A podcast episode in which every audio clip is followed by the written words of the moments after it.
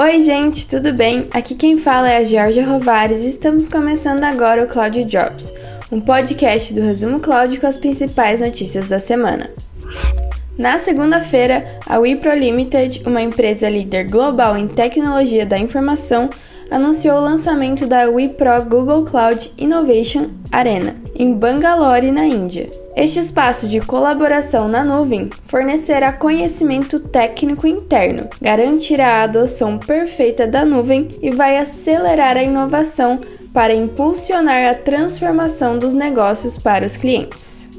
Ainda na segunda, a Microsoft divulgou que contratou um ex-executivo de nuvem da AWS para comandar as suas operações de segurança cibernética. Isso pode colocar em movimento uma batalha legal entre as duas gigantes da tecnologia. Charlie Bell, que por muito tempo reportava o ex-chefe da AWS, Andy Jassy, e supervisionava as equipes de engenharia que trabalhavam nos principais serviços de software da provedora, vai se tornar o vice-presidente executivo trabalhando para o CEO da Microsoft, o Satya Nadella.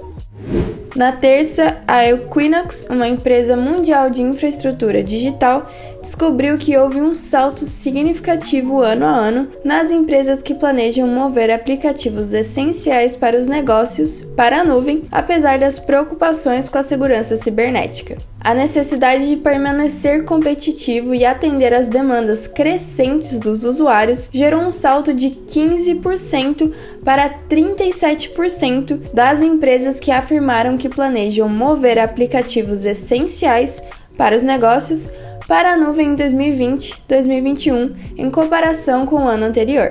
O estudo descobriu que 70% dos entrevistados acreditam que a migração para a nuvem é uma prioridade, com 80% focados na digitalização de sua infraestrutura de TI.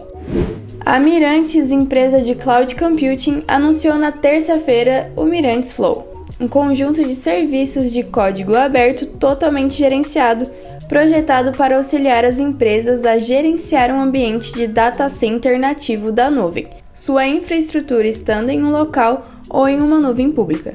Adrian Ionel, CEO e cofundador da Mirantes, afirmou que, aspas, estamos prestes a fornecer aos clientes uma experiência de nuvem a nuvem baseada em código aberto no data center, na extremidade e interoperável com nuvens públicas. Fecha aspas.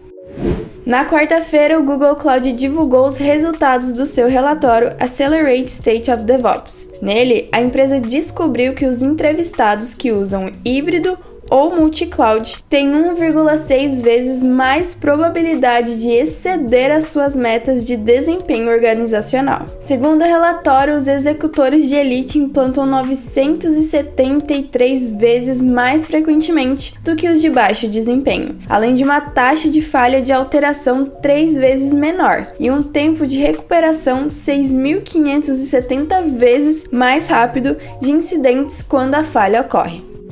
Já na quinta-feira, a AWS anunciou planos para abrir uma região de infraestrutura na Nova Zelândia em 2024. A nova região AWS Ásia-Pacífico consistirá em três zonas de disponibilidade e se juntará às 81 zonas de disponibilidades já existentes em 25 regiões geográficas da AWS. A região pertencerá e será operada por uma entidade local da AWS na Nova Zelândia. A nova região permitirá que ainda mais desenvolvedores, startups e empresas, bem como organizações governamentais, educacionais e sem fins lucrativos, executem seus aplicativos e atendam a usuários finais de data centers, localizados no país, garantindo que os clientes que desejam manter seus dados no próprio país possam fazê-lo.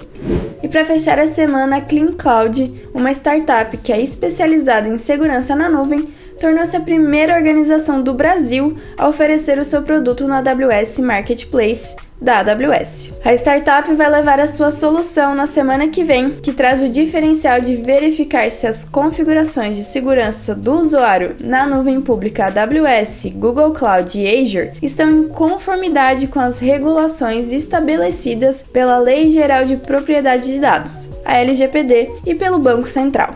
Bom, terminamos por aqui. Esse foi o Cloud Jobs. Tenha uma ótima semana e até o próximo.